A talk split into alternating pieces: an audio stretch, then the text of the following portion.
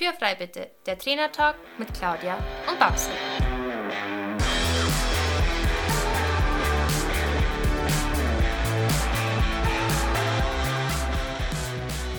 Herzlich willkommen zu unserem Trainertalk Podcast und schön, dass du eingeschaltet hast.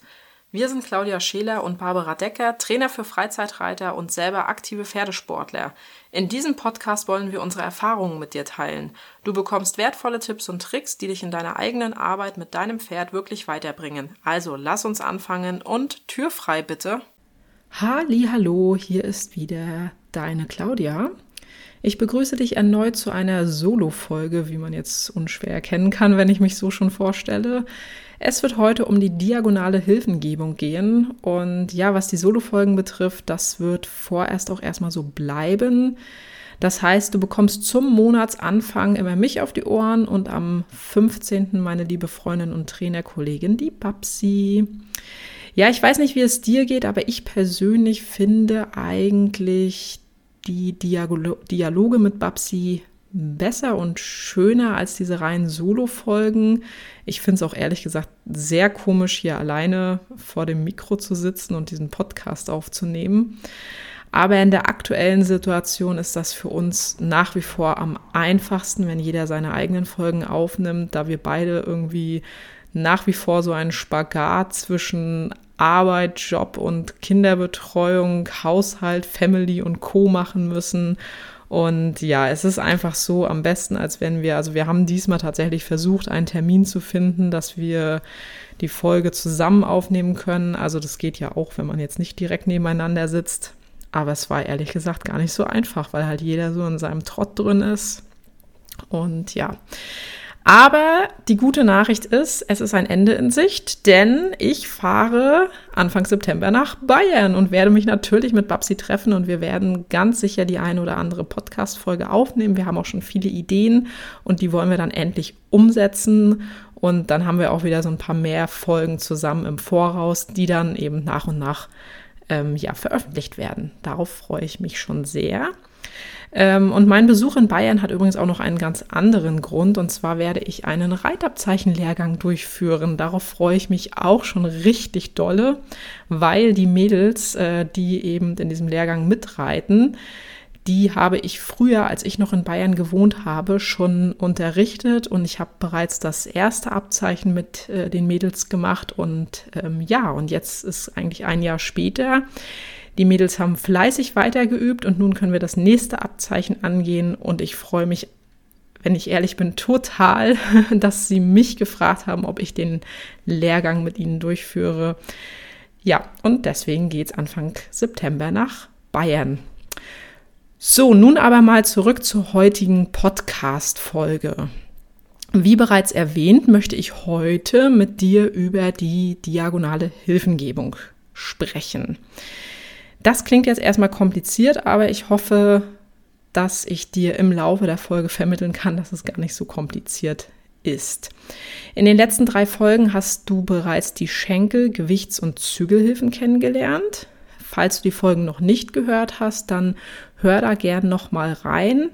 Die Schenkelhilfen haben wir zusammen aufgenommen. Gewichtshilfen war dann die erste Solo-Folge von mir und die Zügelhilfen hat ähm, Babsi dir erklärt. Also hör da gerne noch mal rein. Das sind einfach die letzten drei Folgen vor dieser Folge.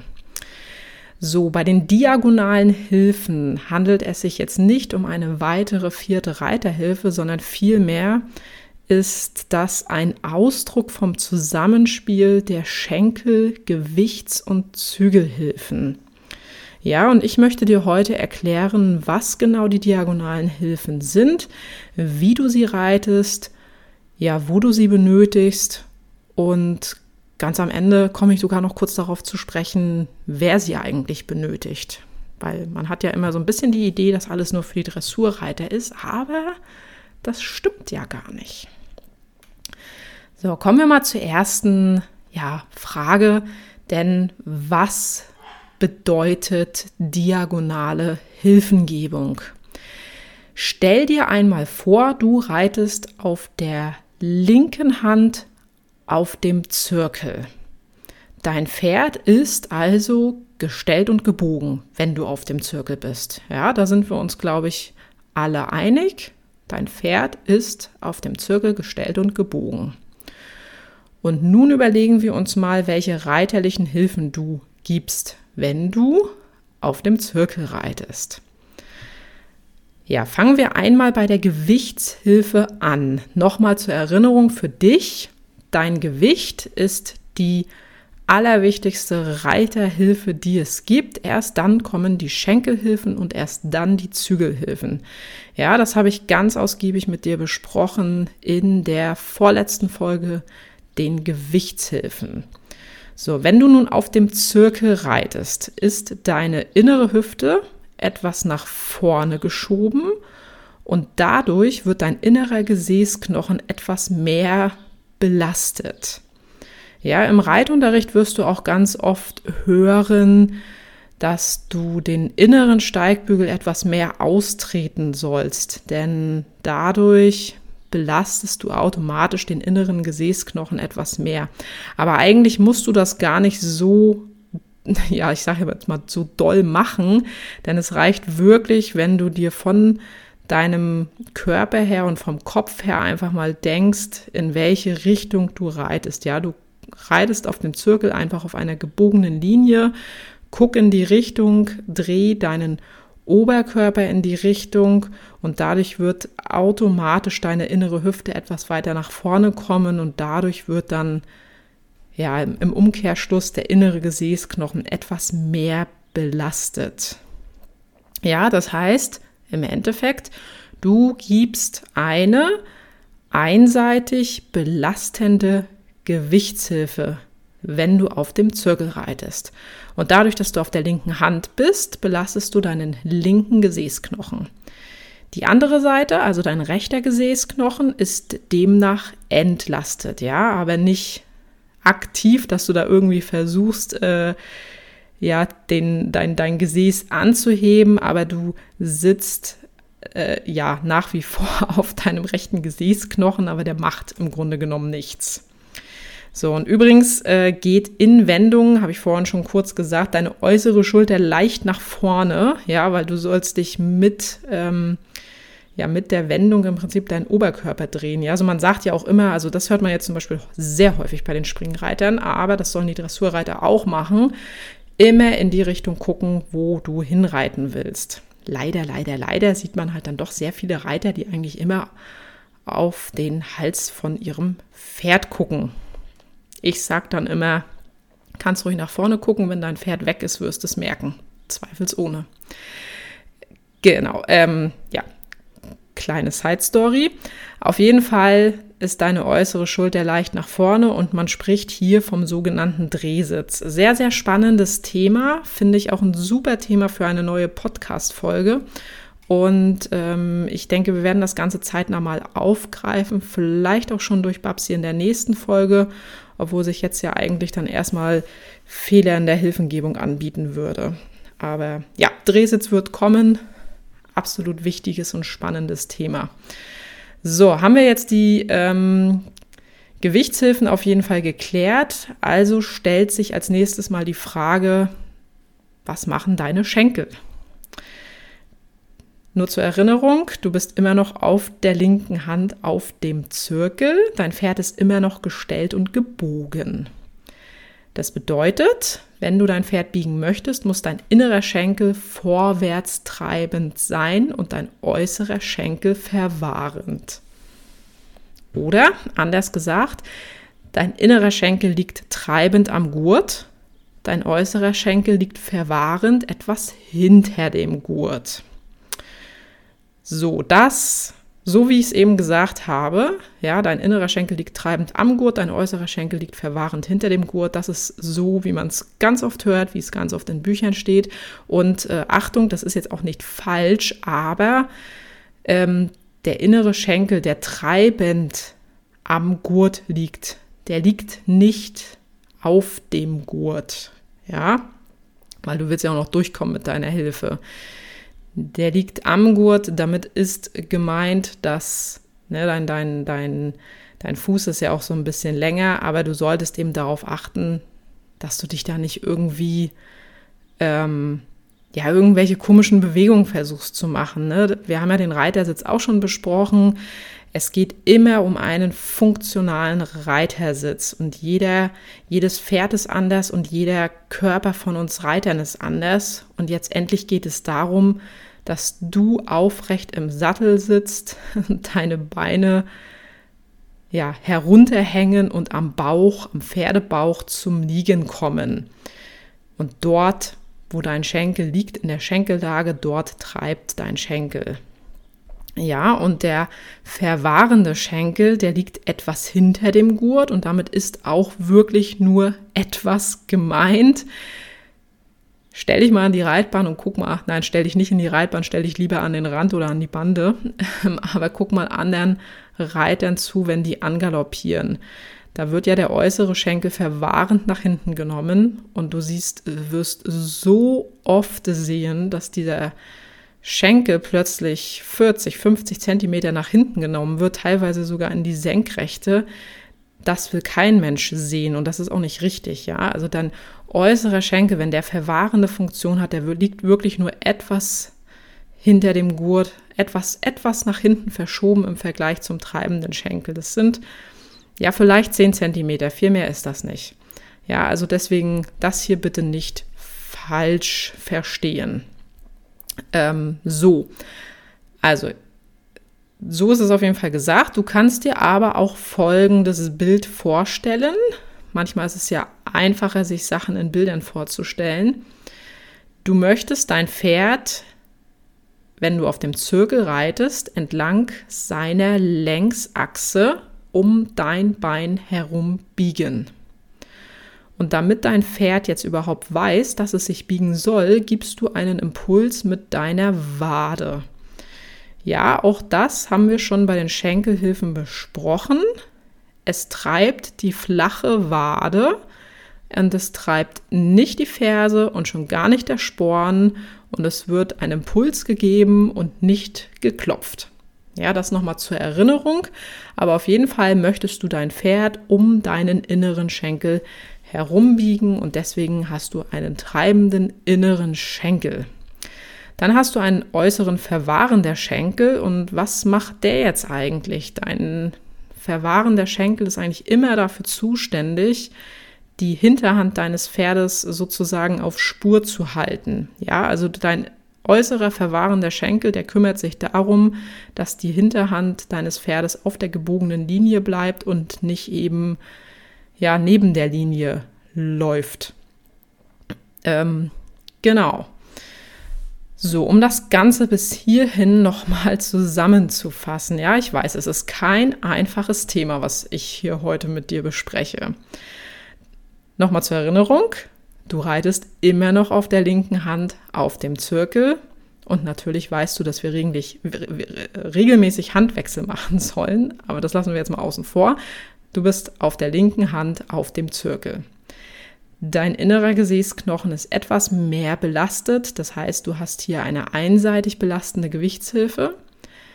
Dein innerer Schenkel liegt treibend am Pferdebauch, das heißt, du hast eine vorwärts treibende Schenkelhilfe und dein äußerer Schenkel liegt verwahrend hinter dem Gurt, das heißt, du hast eine verwahrende Schenkelhilfe. So, jetzt fragst du dich wahrscheinlich, warum das hier eine diagonale Hilfengebung sein soll. Denn eigentlich ist das eher eine innere Hilfengebung. Du hast ja einen inneren treibenden Schenkel und eine innere einseitig belastende Gewichtshilfe. So, aber warte ab, denn jetzt nehmen wir noch die Zügelhilfen hinzu und dann wird dir hoffentlich klar werden, warum wir von diagonaler Hilfengebung sprechen. So, Wunder, Wunder, wir sind immer noch auf der linken Hand auf dem Zirkel unterwegs. Und jetzt überlege mal, was deine Zügelhilfen für eine Aufgabe haben.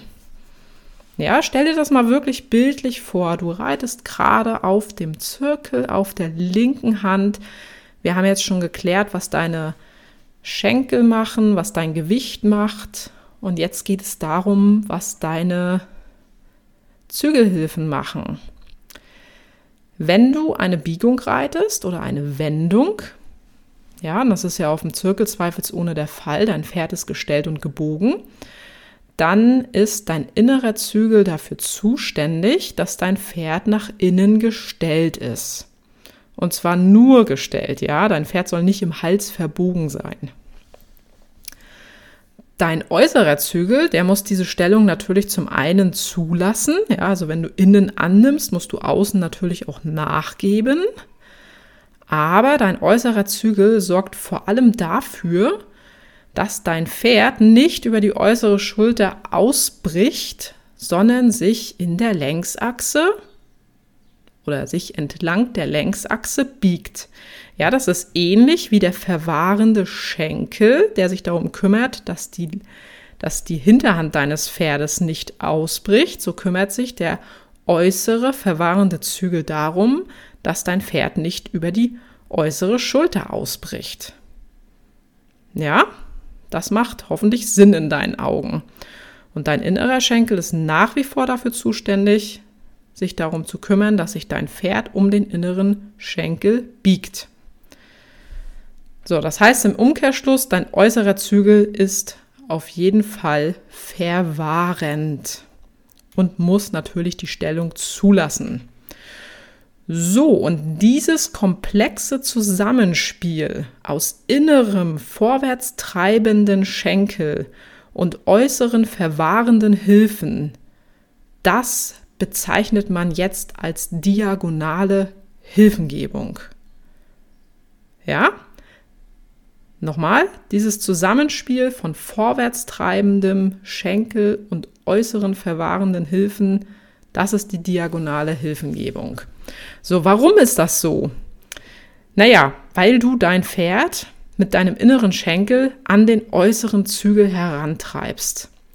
Das haben wir ja auch schon ganz oft erwähnt, dass der äußere Zügel der wichtigere Zügel ist. Ja, das ist auch oft ein Trugschluss. Du brauchst nicht den inneren Zügel zum Lenken, sondern du reitest dein Pferd, du treibst dein Pferd an den äußeren Zügel heran und du reitest dein Pferd vermehrt über den äußeren Zügel. Nächster Punkt ist, ich will das jetzt gar nicht zu kompliziert hier machen, aber was natürlich auch passiert durch dieses äh, Herantreiben an den äußeren Zügel aktivierst du natürlich auch das innere Hinterbein deines Pferdes, was wiederum extrem wichtig ist, um der natürlichen Schiefe deines Pferdes hinzu, äh, hinge, äh, entgegenzuwirken. Das ist aber nachher Thema Ausbildungsskala. Greifen wir mit Sicherheit auch noch im Podcast auf. Wann jetzt genau ist noch nicht weiter geplant, aber es wird mit Sicherheit irgendwann kommen. Also auf jeden Fall treibst du dein Pferd mit deinem inneren Schenkel an den äußeren Zügel heran. Der äußere Zügel begrenzt dein Pferd und erst dadurch bist du überhaupt in der Lage, eine Biegung zu erreichen. Ja, deine äußeren Hilfen sind einfach unglaublich wichtig. Die äußere verwahrende Schenkelhilfe kümmert sich darum, dass die Hinterhand nicht ausbricht und der äußere verwahrende Zügel kümmert sich darum, dass die Schulter deines Pferdes nicht ausbricht. Und erst dann kommt die Biegung zustande. Ja, wenn wir jetzt nochmal an links und rechts denken, du reitest ja auf dem Zirkel auf der linken Hand. Das heißt, du treibst demnach mit links an, also mit dem linken Schenkel an deinen rechten Zügel.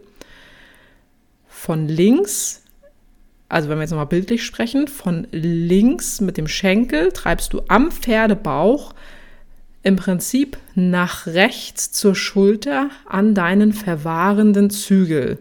Und wenn du dir jetzt mal überlegst, Pferdebauch, Schulter ist ein bisschen weiter vorne, also wenn du jetzt einfach mal dir das Pferd vorstellst, dann wird dir klar, dass hier erstmal eine Diagonale vorliegt, ja, weil du treibst von links nach rechts, also von, und, also von links nach rechts, genau, und vom Pferdebauch zur Schulter. Ja, und deswegen sprechen wir eben von der diagonalen Hilfengebung. Ja, ich hoffe, das ist jetzt so ein bisschen eindeutig geworden. Ansonsten mal dir das auch gerne mal auf. Ja, nimm dir einen Zettel und einen Stift, mal dir den Zirkel auf und mal dir da mal auf, wie das Pferd auf dem Zirkel geht und welche Hilfen du gibst. So, wo benötigen wir denn jetzt diese diagonalen Hilfen? Ein Beispiel hatten wir schon genannt oder ein Beispiel hatte ich dir schon genannt, und zwar auf der linken Hand auf dem Zirkel. Natürlich benötigst du die diagonale Hilfengebung auch, wenn du auf der rechten Hand auf dem Zirkel reitest. Du benötigst die diagonale Hilfengebung ähm, sowohl auf dem normalen Zirkel als auch auf dem Mittelzirkel oder wenn du aus dem Zirkel wechselst. Das ist übrigens eine gute Übung, wenn du die Podcast-Folge zu Ende gehört hast, denn dann kannst du dir nämlich mal vorstellen, wenn du mit deinem Pferd auf dem auf der rechten Hand auf dem Mittelzirkel reitest und du dir einfach mal überlegst, welche Hilfen du hier gibst. Ja, also entweder du machst es das nächste Mal, wenn du reitest, dass du einfach mal dich auf dein Pferd setzt und dir überlegst, welche Hilfen du jetzt hier eigentlich gibst. Oder wie gesagt, mal dir das Ganze mal auf. So, aber daraus wird jetzt schon ersichtlich, dass du die diagonale Hilfengebung in allen möglichen Situationen brauchst, in denen dein Pferd gestellt und gebogen ist. Das bedeutet, du brauchst die diagonale Hilfengebung in sämtlichen Wendungen, sprich auf jedem Zirkel, in jeder Ecke, die du durchreitest, bei jeder Wolte oder bei Schlangenlinien, um einfach mal ein paar ganz konkrete Beispiele zu nennen.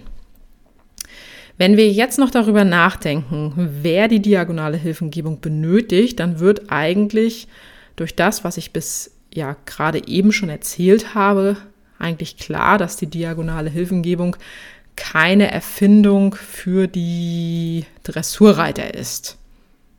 Oder? Also mir wird das jetzt schon klar, weil Wendungen reiten wir ja schließlich alle. Die Dressurreiter, die Springreiter, die Geländereiter und ja, auch jeder, der sein Pferd nur freizeitmäßig reitet, äh, der Meinung ist, dass er definitiv keinen äh, Unterricht benötigt und einfach nur ein bisschen in der Bahn rumreitet. Auch der reitet Wendungen und benötigt eine diagonale Hilfengebung. Ob er sich dessen jetzt bewusst ist oder nicht, das steht jetzt wieder auf einem anderen Blatt Papier. Aber wenn du jetzt diesen Podcast hörst und von dir von der diagonalen Hilfengebung bis heute noch nie etwas gehört hast, dann solltest du dir das wirklich mal verinnerlichen, denn es braucht wirklich jeder Reiter. Ja, es muss ja nicht jeder Unterricht reiten, das kann ja jeder Gott sei Dank selber entscheiden, ob er möchte oder nicht. Aber die diagonale Hilfengebung ist wirklich etwas ganz Wichtiges, weil du willst ja dein Pferd lange gesund reiten.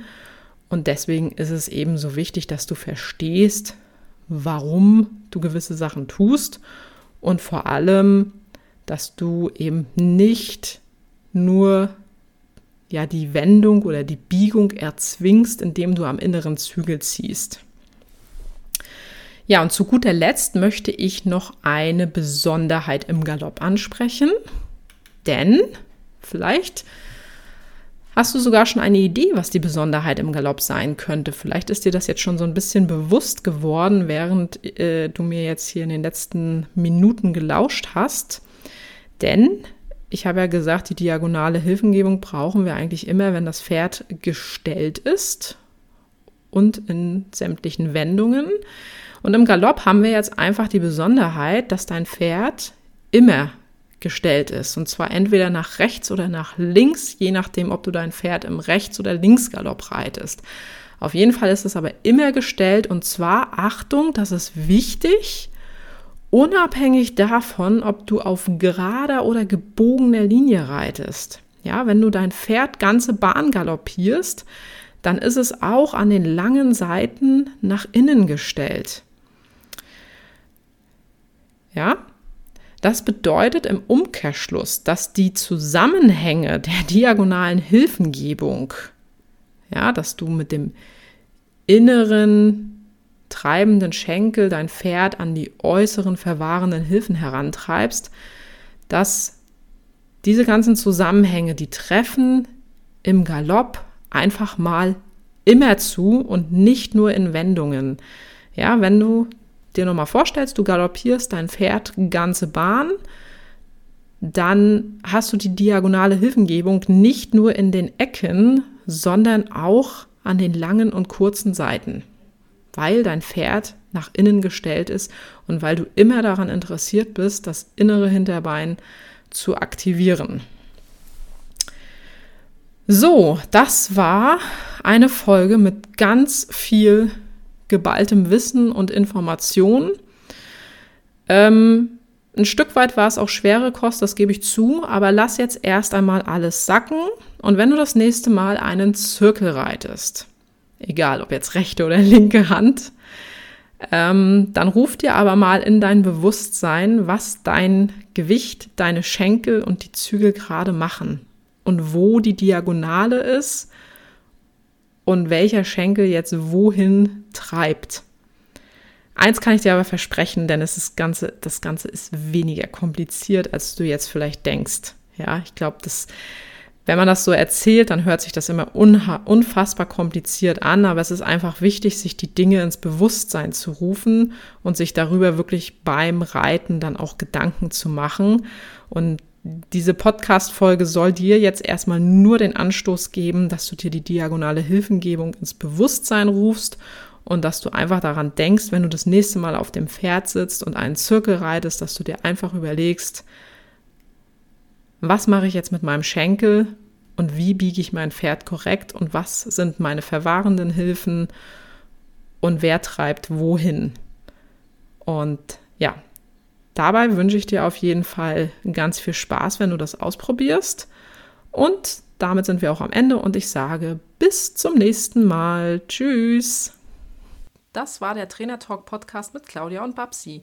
Danke, dass du uns zugehört hast. Wenn du Fragen oder Anregungen hast, dann melde dich gerne bei uns. Entweder an info at claudia-scheler.com oder an reitemit at pferdvoll-wertvoll.de. In diesem Sinne, Tür ist frei.